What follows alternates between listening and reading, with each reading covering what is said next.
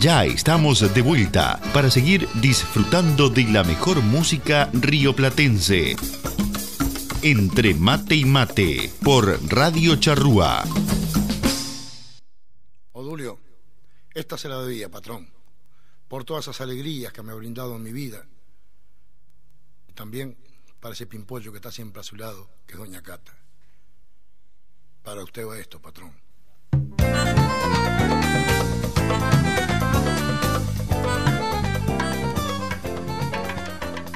Bueno, estamos de vuelta aquí en Entre Mate y Mate para compartir este segundo bloque del programa de esta mañana. Este, ya estamos en comunicación con el amigo Pablo Martínez, ahí este, vía Zoom. Y bueno, vamos a ir con la nota de la semana, que esta semana tenemos al autor del, del libro Odulio, son los padres ahí. Y bueno, vamos a, a charlar un ratito acá con, con Pablo. Vamos a, poner ahí este la cámara para que podamos vernos mutuamente.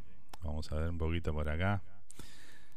Estamos, esta es la segunda semana que usamos el Zoom, así que bueno, vamos a ver cómo sale esto. ¿Cómo anda Pablo? ¿Todo bien? Bienvenido aquí a Entre Mate y Mate. ¿Cómo anda Fernando? Buenos días para vos. Y se ve impecable, ya te digo que bien de bien. Bueno, muy bien, me alegro que así sea. Entonces, un placer tenerte acá en el programa este, para charlar un ratito sobre esto, ¿no? Eh, coincidimos un poquito acá, eh, ahí en, la, en las redes, ahí entré una publicación tuya sobre el libro y bueno, ahí hicimos el contacto. Me pareció muy interesante este, esta publicación. Y bueno, contanos un poquito de vos. Vamos a empezar por ahí. ¿Qué te parece? Sí, cómo no. bueno, yo vivo hace, aquí en Estados Unidos, por cierto. También estoy como vos, este, lejos del país desde 2015. Eh, soy arquitecto, vivo aquí con mi familia en el estado de Virginia, en la zona metropolitana de, Washington, D.C. Y bueno, además de, las tareas propias del trabajo, el fútbol ha sido una, una de las pasiones que, ha atravesado toda, toda mi vida y además de haber pateado alguna pelota en algún momento, bueno, eh, también en, eh, en, en, algún momento también se me ocurrió pasar el tiempo con el fútbol también escribiendo, descubriendo esa parte que, de la escritura que, me empezó a gustar. Entonces, bueno, eh, de esa manera también eh, fue, fue desencadenando todo en esto, en esto por lo que estamos hoy también. claro. Este, ¿cuánto, ¿Cuánto tiempo hace que estás acá por Estados Unidos? Desde 2015 vinimos, vinimos con mi esposa y con mi hijo, que era chiquito, y todo, todo, digamos que una de las tantas historias de, todos los que nos vinimos para acá de la primera vez, este, de llegar con, expectativas, con las dudas, con los miedos, con todo eso que nos venimos todos en algún momento de, distinta forma, y que bueno, que hoy es una realidad que, estamos, estamos viviendo y ya con el niño más grande y adaptado totalmente a lo que es eh, que la escuela y que el idioma y todo eso. Eh, quizás lo que a veces precisamos un poquito más de tiempo para adaptarnos somos los más grandes, pero también ya, ya totalmente adaptados a, al lugar, a los ritmos de trabajo y también adaptados a ver a ver a, nuestro equipo, a la selección uruguaya y todo desde lejos sin la posibilidad de, bueno, estar en el estadio o estar más cerca o tener a alguien con quien conversar el lunes al otro día, decirle, che, vos viste tal cosa, tal otra. Pues son de esas cosas, es de las cosas que verdaderamente se extraña, que es la gente, la familia, los amigos. Todo lo demás uno puede, puede conseguir la forma de adaptarse. Pero bueno, en, esta aventura seguimos por aquí. Espectacular, ¿eh? es verdad, todo más o menos, con, viste que con cualquier uruguayo que hables, este, siempre extrañamos las mismas cosas, ¿no? Este, y, las cosas más simples, ¿no? las más insignificantes, quizá cuando estamos en Uruguay, son las que extrañamos cuando estamos lejos. Sí, y a veces uno le pasa que después, cuando está lejos y, y habla con los amigos o con, conocidos o lo que sea y se pregunta, che, no se juntaron este fin de semana a pasear. No, lo que pasa es que fulano se mudó a Ciudad de la Costa, ahora está muy lejos y vos te querés matar. Yo también me mudé a Ciudad de la Costa, ahí vivía cuando, bueno, cuando empecé a, con quien mi esposa empezamos a convivir allá en 2007 Y, me acuerdo que era una lucha de llevar gente. Es una hora de boteo, media hora, dependiendo en qué vaya. Y, y, bueno, son de esas cosas que uno cuando está lejos después se da cuenta, cuando lo ve con otro punto de vista, que es una de las cosas que te ayuda a veces, vivir en otro lado, tener otro punto de vista y bueno, a los amigos nunca les cae mal, es otro punto de vista y listo, se respeta, a otros capaz que les cae de otra manera, pero eh, son esas cosas que también uno se, tiene que adaptar, a decir, bueno, no se juntaron porque están lejos, todo bien, no hay problema, a mí me encantaría estar con ustedes, pero capaz cuando estaba allá tampoco me juntaba porque estabas lejos. Claro, claro, es lo que pasa. Bueno, este, comencé a leer tu libro, este, obviamente no, no tuve tiempo todavía de leerlo todo, pero muy interesante, este, cómo comenzás este, hablando sobre cómo esto es un, como un tipo recopilado, ¿no? Contanos un poquito eso de eh, que vos ibas este, anotando todo lo que las experiencias que ibas teniendo, ¿no? Con, de hace un buen tiempo atrás. Mira, eh, eh, yo cuando empecé a escribir en realidad, escribir y hacerlo público, porque uno puede escribir cosas y, y, no compartirlo. Escribir y hacerlo público, yo soy, como te decía, soy arquitecto y empecé a escribir sobre arquitectura tenía un, tengo, sigue vigente un blog que se llama 30 grados, y allí lo que hacía era escribir sobre cosas de Montevideo, arquitectura, arquitectos, qué sé yo, pero trataba de darle una... hablar con un lenguaje, no un lenguaje de revista de arquitectura, sino para todo el mundo, para todos. Que a veces uno cuando está en la facultad se habla de una manera, se intenta hablar de una manera, no sé, técnica, qué sé yo, y a veces las cosas son más sencillas que esas. Y y a partir de ahí como que empecé con la gimnasia de la escritura y, apareció el fútbol y después del Mundial de Sudáfrica en realidad me vi tentado a, empezar a seguir las peripecias de la selección uruguaya. Ese fue el, el puntapié inicial de empezar a escribir sobre el fútbol. También sobre mi querido Peñarol, escribí también alguna cosa, qué sé yo, todo a través de Facebook. Digamos que para los amigos y la gente que conocía o más o menos tenía de contacto ahí. Y a partir de 2015 decidí abrir una, la web para, para, para son los padres, que ese fue el título con el que me decidí iniciar el, camino para definitivamente hablar de, la selección, seguir los partidos y no importa dónde jugaran y fecha FIFA, Melba, Copa Melba, lo que fuera, no importa, ahí estaba.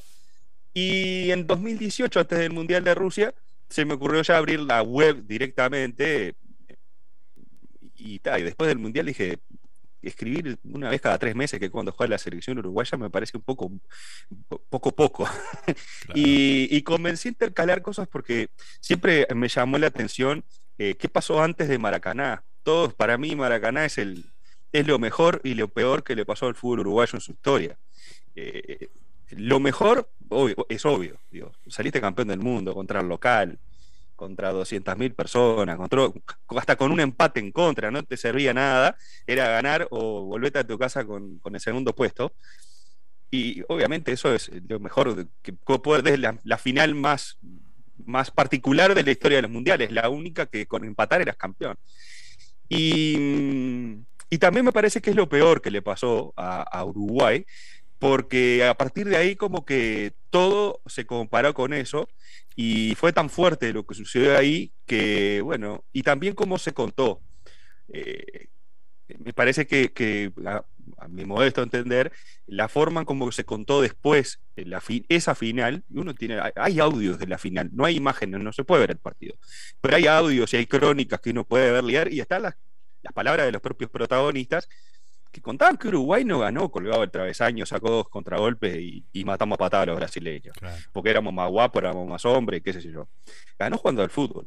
Y, en un estilo que era muy diferente, poniéndolo en el contexto de la historia del fútbol, en definitiva, cómo se jugaba en aquella época, que era muy diferente al que hoy asociamos como el estilo del fútbol uruguayo. Entonces, alimentado por ese, por ese disparador, el de la final de Maracaná, que había antes, me decidí a, a hurgar sobre cómo era el estilo del fútbol uruguayo antes de Maracaná e incluso en el Mundial del 50. ¿A qué se jugaba? ¿Cuándo, empezó a haber un estilo en particular? ¿A qué jugaban los olímpicos, por ejemplo? Eh, ¿También le pegaban de punte para arriba y a los europeos le ganaban a los pechazos o, jugaban de una manera muy diferente? Entonces, eh, el, título del, libro y el título que dio paso a la web y al espacio donde empecé a trabajar. Aparte, eh, en, la web eh, usé, digamos que hablaba, hablo a través de un personaje llamado Dulio, justamente, que es un tipo que le gusta el estilo antiguo del fútbol, por así llamarlo, que no se banca ciertas ciertas modernidades del fútbol actual. Y digamos que escondido atrás de ese personaje me di alguna licencia para decir algún disparate también. Este, de ponerle un poco un tono, un tono de humorístico, pretendidamente humorístico. Y bueno, y, empecé a, conocer sobre los orígenes del fútbol uruguayo, más allá de lo que uno pudiera saber, empecé a investigar, a, ver sobre documentos, hay mucha bibliografía, si uno entra a la página de la Biblioteca Nacional se puede encontrar con viejos diarios, con los reportes de los partidos de las primeras épocas, las visitas de los equipos ingleses, eh, extranjeros también, donde uno puede ver cómo se vivía el fútbol y qué... Y qué y qué dimensión se le daba, que al principio era muy poco, obviamente, un deporte que estaban haciendo. Y todo eso lo, enganché con lo que es también el ser uruguayo, que considero que el fútbol, desde sus orígenes, coincidió con la transición entre orientales a uruguayos, que se da más o menos en la época del, Mundial del 30, llamémosle, donde, donde, bueno, Uruguay estaba buscando su identidad, a, fines del siglo XIX estábamos viendo a ver quién era el héroe nacional, este, quiénes eran, cuáles eran nuestros símbolos reales.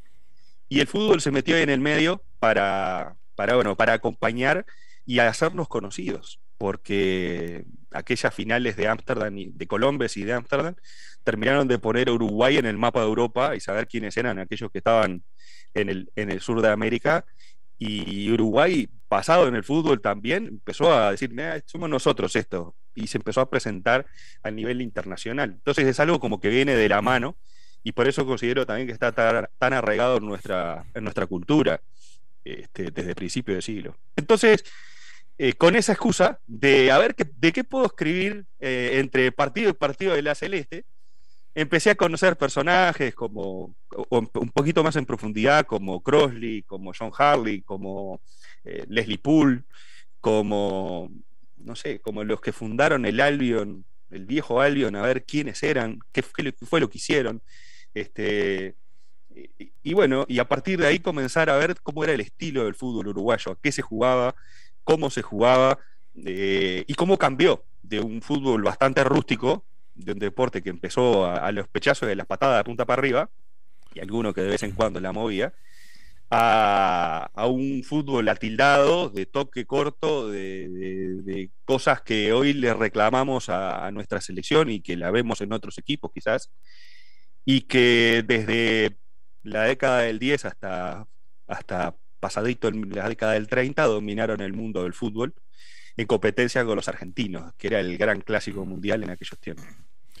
Claro, y, eh, y se decía que el, argentino era más, más técnico, ¿no? Este, y que nosotros éramos más aguerridos en esa época, ¿no?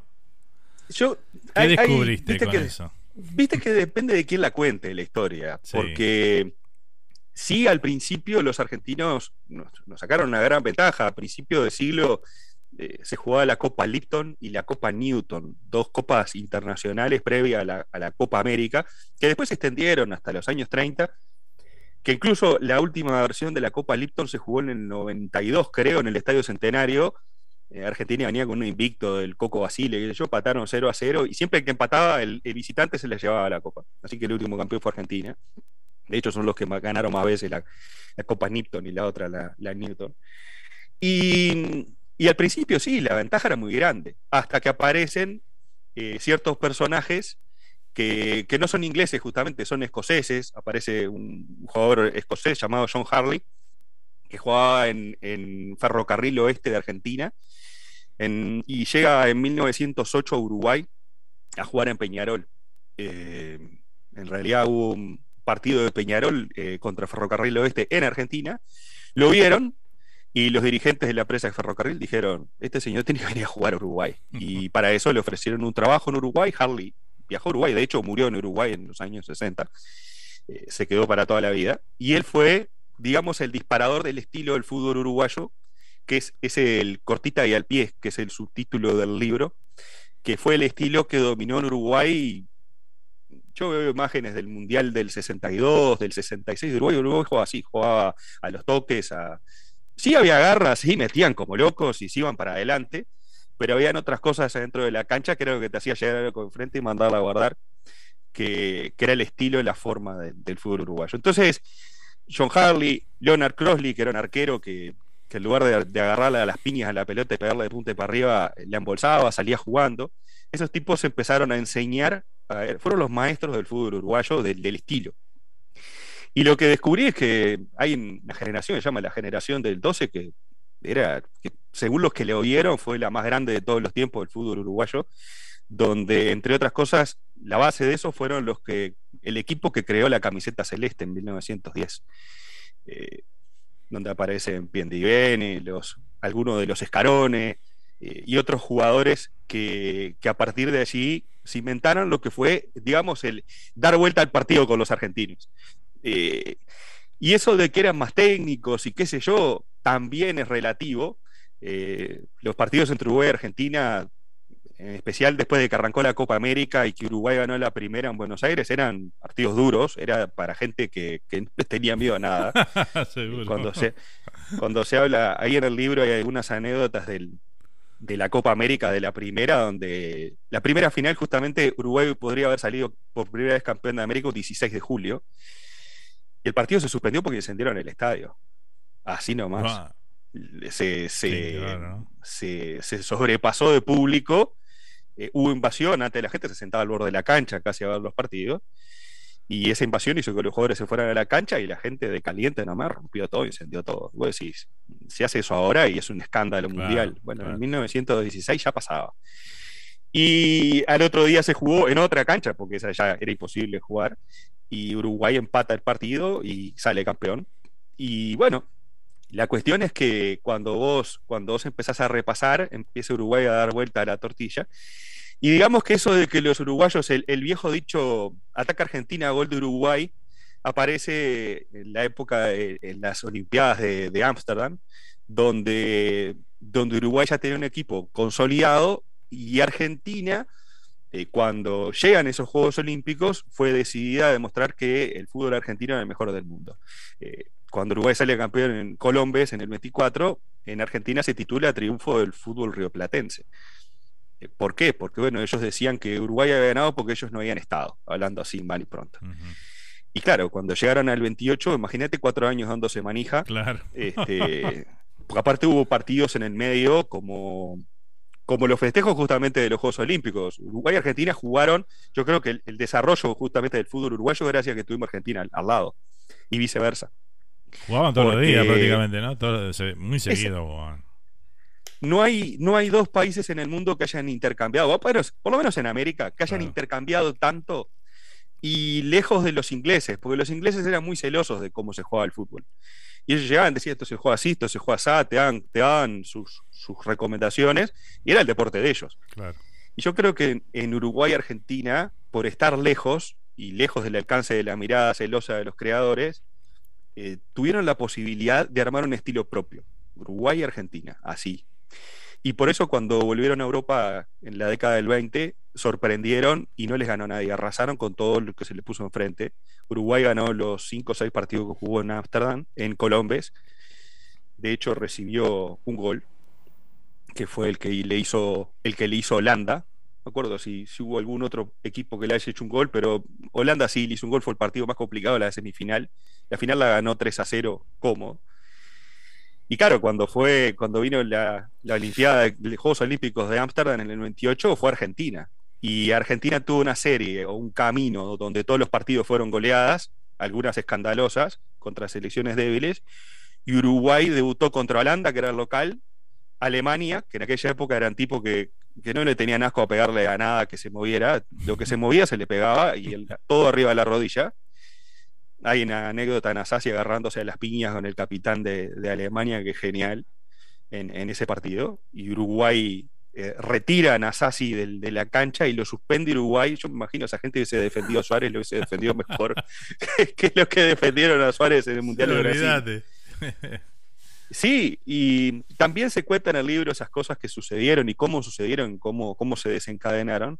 Y juega la semifinal con Italia. Vos imaginate ahora decirle a Uruguay que en, cuart, en, cuart, en octavo juega con Holanda, en, en, en, cuarto juega con Alemania, en semi con Italia y la final con Argentina. Y decimos, nosotros le llamamos a cuarto de final, tiramos cohetes, firmamos claro, acá. Claro, sí, sí. Y en aquella época llegó Uruguay con, a la final con Argentina de una manera bastante diezmada, de hecho hizo cinco cambios para ese partido, este, pre, pre, poniendo por delante el estado físico antes que, que, la calidad de los jugadores. O sea, no solamente jugaban, sino tenían la valentía de decir, estos no están para jugar, que jueguen lo que está mejor. Y Uruguay le gana ese partido, sí, en realidad fueron dos partidos. El primero lo juega más con el equipo base, el segundo lo juega con muchos cambios. Y porque en aquella época no había alargue, no había penales, no había nada. Si empatás, vení mañana y jugamos de nuevo. Y bueno, y Uruguay le gana ese partido a Argentina, no solamente demostrando buen fútbol, sino también mucha, mucha personalidad dentro de la cancha. Y algo parecido pasó en el 30, donde Uruguay y Argentina rompen relaciones directamente. Porque Argentina considera que, de que bueno, era, era un, fue, fue bastante complicada la cosa, cómo se, las, cómo se lo trataron en Uruguay, y estuvieron básicamente cinco años sin hablarse las dos federaciones de las dos asociaciones en este caso, hasta que se reencuentran en Perú en otra batalla campal que hubo, donde algunos dicen que allí es donde nace la garra charrúa, porque Uruguay llega a, a, a, la Copa América de Perú, la Copa América esa que se dice que Uruguay jugó, se dice no, que se cuenta que Uruguay jugó con camiseta roja y Argentina con camiseta blanca, y eso fue una exigencia de los organizadores para para camuflar un poco las camisetas, como si las camisetas fueran a, a, claro. a aplacar algo el, el, la bronca que se tenían entre ellos y se reventaron a patadas en la final, la ganó Uruguay 3 a 0 y ahí es como que es el nacimiento de, dicen algunos de la guerra de Charrúa, otros lo ponen en el año 24, la verdad ahí yo no lo puedo poner en... Eh, son cosas que se van dando, me parece que no hay un día o una ocasión como para poner el mojón ahí. Y bueno, y el libro transcurre hasta Maracaná, a través de las huelgas del fútbol uruguayo, de las huelgas de los jugadores, donde aparece la figura de Dulio Varela. Y, y, el libro, que parece que tiene un, un, título bastante irrespetuoso con el negro jefe, eh, considero que justamente eh, lo dijo él. él cuando, cuando fue a protestar el gol de Brasil era porque estaba convencido que era offside. Hacer tiempo hizo cuando iba ganando 2 a 1 y se tiró al piso y hizo lo que vemos todos por tele que hacen claro, los jugadores. La diferencia hace. es que no lo pudimos ver. Eh, y mm, él mismo decía que, que, eso de la pelota bajo de brazos son todos grupos, decía él. En una nota que le hacen a la revista Estrellas Deportivas, creo que era el número uno, Oblio Varela dijo que eso él no, no, eso no, nada. Y los propios jugadores te dicen que Uruguay eh, ganó aquel partido porque no fue una casualidad, habían jugado antes contra Brasil, poco tiempo antes, y según Maspoli los habían eh, calibrado jugador por jugador, sabían cómo se movían, sabían hasta qué cenaban. En, en la época donde no había un video, no había claro, nada para ver claro. si contra los europeos se sorprendieron. A Brasil lo conocían de pe a pa. Y eso hizo que Uruguay pudiera tener mejores posibilidades en un partido. Podría haber perdido, que pudo haber empatado o que ganó. Eh, cualquiera de esas cosas se pudo haber dado sin ningún problema porque era la normalidad entre Uruguay y Brasil en aquel momento. No era como ahora que vamos a jugar contra Brasil y entramos perdiendo 1 a 0. Eh, yo creo que era, era otra la, la cuestión. Y el, para mí, el, el, el, cuento de que un tipo todopoderoso se, se puso la pelota bajo brazos, silenció un estadio y con eso ganamos un partido, bueno, ahí viene el subtítulo del libro y es por claro. eso. Ahí Pero está. no dejar de reconocer que, que, que esa generación, que, que, fue el fin del dominio del fútbol de Uruguay. Creo que hasta el 54 se puede extender el dominio del fútbol uruguayo a nivel mundial, con un estilo muy particular que hoy día está muy lejos de, existir y de ser, entre otras cosas porque son otros tiempos y porque me parece que la forma en la que se contó aquella final hizo bastante daño a posteriori de, cómo se juega y cómo se concibe el fútbol en Uruguay, al menos en la forma de jugar, no en la parte de la actitud y la ir para el frente, que eso no se negocia. Claro, la personalidad de, del fútbol uruguayo del, o del jugador uruguayo siempre fue, fue esa, ¿no? La de tener este lo que hoy lo que llamamos este y que en algún momento se malinterpretó como garra charrúa, porque hubo una época, viste que la garra charrúa era dar patadas y, y este como nos pasó en, en, algún mundial que otro. recuerdo el del 86, ¿no? Este, que fuimos con esa. Que, que, creo que fue también toda una cosa media armada ahí, ¿no? Para este, que ya lo. Un, sí, un partido contra México de preparación de, de las piñas, básicamente. batalla campal, eso. y la prensa mexicana muy afecta al, a darle color a todo se, digamos que se encargó de enchastrar a Uruguay y considerar que jugar fuerte, bueno, obviamente te metes con el organizador mundial, muy poco inteligente, ¿no? este, digamos que fue una campaña bastante sucia en contra de Uruguay, que no quita que Uruguay capaz que se pudo haber comido 6 con Dinamarca igual, que se pudo, que pudo haber quedado afuera con Argentina de la misma forma, pero obviamente tiñó bastante y, que creo que el maestro Tavares en, en, el Mundial de Italia intentó cambiar esa, esa imagen, que le pudo haber logrado o no, eso ya es cuestión de, lo que cada uno piense, y por lo que también se, encargó de cambiar cuando volvió en 2006. Una imagen de Uruguay que, estaba bastante, bastante pobre en todo sentido, y bueno, y creo que, que, lo logró por lo menos a ese nivel. Después los resultados, cada uno tendrá su opinión y es discutible, pero creo que Uruguay hoy día ya no es más reconocido por, por, por pegar patadas, sino por, por pararse adelante, adelante cualquier equipo con personalidad, y que es lo que siempre tuvo Uruguay. Creo que cuando vos tenés un rival adelante, yo tengo un compañero, tenía un compañero de trabajo en Uruguay que había vivido muchos años en Suecia, y él decía que la selección de Suecia se enfrentaba a Alemania y empezaba perdiendo 1 a 0 todos los partidos, porque mentalmente entraban derrotados. Claro. Así de fácil. Y, y era increíble, repasar si Suecia marchaba con Alemania sistemáticamente. Entonces vos tenés dos opciones, ¿entras rendido o le haces frente? Y aquellos que arrancaron el fútbol uruguayo optaron por, el, por suerte por la segunda opción, no dejarse llevar por adelante al rival y tratar de superarlo. Y eso es lo que ha hecho Uruguay competitivo a nivel internacional y que hoy día se le valora. Nos viene ya en los genes, eso parece. claro.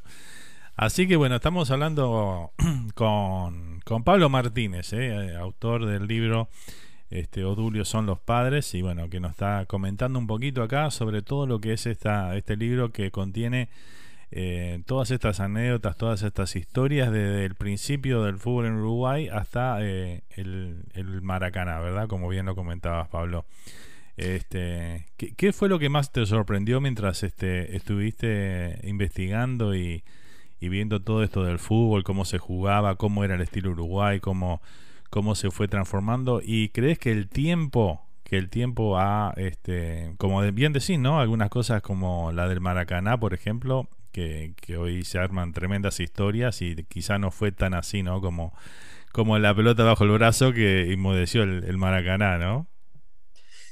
Sí, ponerse la pelota bajo el brazo, Dulio se la puso. El asunto es, son las, las reacciones. Y si capaz que enfrió un poco el partido, sin lugar a duda, pero están ganando ellos 1 a 0. ¿eh? Había que ir para el otro lado, había que llegar al arco Barbosa y meterla adentro. Eh, todo, eso funciona siempre y cuando juegues al fútbol. Porque si, si no tenés una forma de jugar adecuada, yo les recomiendo que vean los. Hay videos, sí, de los partidos con, con España especialmente con España y con Suecia y con Bolivia. Existen, están acá en YouTube, no hay ningún problema, se encuentran. Y uno puede ver cómo juega Uruguay y realmente juega muy bien. Y hacía cosas que eran repetitivas y sistemáticas y que terminó en el gol de Guilla, se lo hizo a España en el primer partido de la ronda final, igualito, el mismo. Si quieren ver el gol de Guilla desde otro ángulo, vean el gol que le hizo a Ramallets en el partido con España, eh, que fue el mismo gol, la misma jugada, la misma situación y está disponible desde otro ángulo, desde, el América, digamos. uno lo puede ver exactamente, aparte es el mismo arco, el arco de la derecha de donde estaban las, cámaras de televisión. Y, se, y está disponible porque toda la información esta es pública, está, está subida a la red, esa es otra de las cosas maravillosas que hay. ¿Y de qué me sorprendió? A mí me sorprendió realmente el principio, los cabezaduras que, que, empezaron yo te diría desde antes del fútbol, a competir con los ingleses a nivel deportivo. En el libro, en el libro lo cuento un poco cómo, cómo desde el remo se inició la competencia con los ingleses, donde nace el primer equipo, el primer club uruguayo, el primer club criollo del Uruguay, el, que, el, primero en serio, en 1888, donde, donde le era competir contra los ingleses. El día que le ganaron, dijeron, ah, vamos a formar un club a nosotros, vamos a ver si nos podemos organizar y hacerlo. Y así con el fútbol. También los primeros años fueron de derrotas escandalosas entre ellos y cuando venían los argentinos. El, primer partido que juegan Uruguay-Argentina como selecciones, lo van a Argentina 6 a 0 en Uruguay. Argentina tenía un argentino dentro de la cancha, el resto eran todos británicos. Entonces, vos decís, y sí, te enfrentás con esa gente, no era competencia, entonces había que aprender. Y yo valoro esos primeros años de competencia, vos fíjate que, que en un lugar donde, yo qué sé, las grandes estrellas, Piendivene, como te decía, los Escarones, eh, Pena, que fue el primer puntero uruguayo rápido, veloz y que, que, fue de los primeros, eh, las primeras estrellas del fútbol uruguayo, Juan Pena, eh, esos tipos simplemente aprendieron a jugar viendo a gente jugar al fútbol, viéndolo ahí, en la calle, en los campitos. Y a mí, e, e, a mí me encantaría ir a esa época, si tuviera la posibilidad de agarrar la máquina del tiempo y ver qué pasaba, cómo se organizaban, cómo, cómo aprendían, cómo... La verdad era, era impresionante. Y después creo que, que sí, como vos bien decís, es cómo se contó y después qué es lo que se dejó afuera, porque por lo menos desde que yo tengo uso de razón, tanto los Olímpicos como el Mundial del 30, es eso que pasó hace mucho tiempo, están ahí, 24, 28 y 30. El Estadio Centenario, la Tribuna Astra de la Tribuna Colombe, punto. Es lo que sabemos. Y, y, se habla muy poquito, primero de haber sido por primeras campeones de la Copa del Mundo en 1930 y de aquellas dos títulos mundiales del 24 y del 28 yo no me voy a meter en la, en la discusión de, las cuatro estrellas y las dos y no sé qué, pero en aquella época eran considerados títulos mundiales. Y que sea la Copa, la Copa del Mundo oficialmente arrancó en el 30, pero antes, antes se jugaba a nivel internacional también, y Uruguay ganó eh, el primer campeonato que jugaron los representantes de todos los continentes. Y, y cuando llegó Uruguay, les decían, pobre muchachos, vinieron de lejos a, a jugar acá, pobre gente. Y desde el 7 a 0 con Yugoslavia al 3 a 0 con Suiza, que fue la final, eh, arrasó con todos los rivales que se le puso adelante. Entonces, y terminaron hinchando por ellos. Ahora que me acuerdo, Francia fue el otro que le hizo gol a Uruguay en el 24, que fue 5 a 1 el partido. Imagínate ganarle 5 a 1 a Francia Era totalmente, eh, totalmente descabellado. Entonces, sí, a mí me sorprendieron eso y, y después eh, la otra parte que me, atrapó mucho fue la de los Olímpicos. Realmente, desde cómo llegaron a. Desde, desde cómo concibieron la, ir a los Juegos Olímpicos, de su estadía en los Juegos Olímpicos, que también lo cuento en el libro, y el desenlace realmente es algo. Es algo que debería ser digno de, contarse más seguido. Hay algunos documentales que se han hecho en televisión, en Canal 12, se ha pasado, y que también están acá disponibles en YouTube. Eh, que, la verdad que están muy buenos y que pintan un poco cómo era la cosa. Y lo otro es contextualizar, poner las cosas en su debido lugar y su debido tiempo. Eh, no porque en algún momento hayamos hecho todo eso quiere decir que ahora lo podamos volver a hacer o, que tengamos las mismas herramientas o qué sé yo, el fútbol ha cambiado por completo, se ha profesionalizado de una manera donde, donde creo que es muy difícil repetir todo aquello. Para mí es imposible, eso fue lo más grande que pasó en la historia del fútbol uruguayo capaz que un día salimos campeones del mundo, qué sé yo, yo no lo, creo. Estuvimos cerquita en Sudáfrica, pero se tienen que alinear los astros y pasar un montón de cosas para que Uruguay vuelva a ser competitivo y llegar a esas instancias, a entender.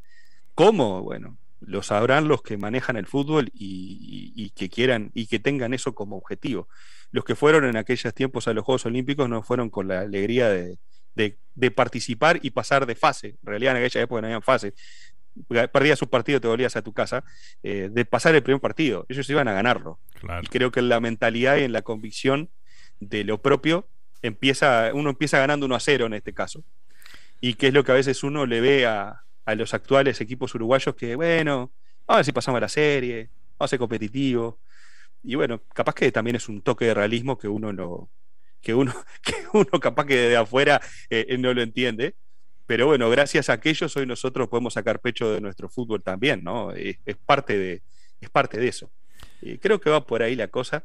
Y, como bien decías, el, contado, yo no hago una, un libro cronológico con estadísticas y con cosas, sino que se cuenta a través de personajes y anécdotas y, y acontecimientos, no de, salvo en algunos casos puntuales, en especial la de los campeonatos, el resto no son tal día ganamos 1 a 0 por tal motivo y la descripción de un partido, sino cuentos que van pasando y anécdotas que pintan de cómo era la época, más que nada, y no hacerse la idea de cómo era aquel momento.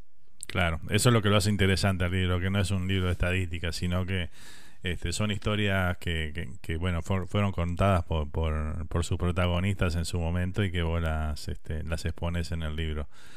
Espectacular, Pablo. Este, contanos un poquito dónde la gente puede adquirir el libro, lo que estén interesados ahí, este, que, le, que, guste saber y, y, aprender de un poco la historia también de que se va a encontrar con mucha sorpresa, me parece, ahí en el libro.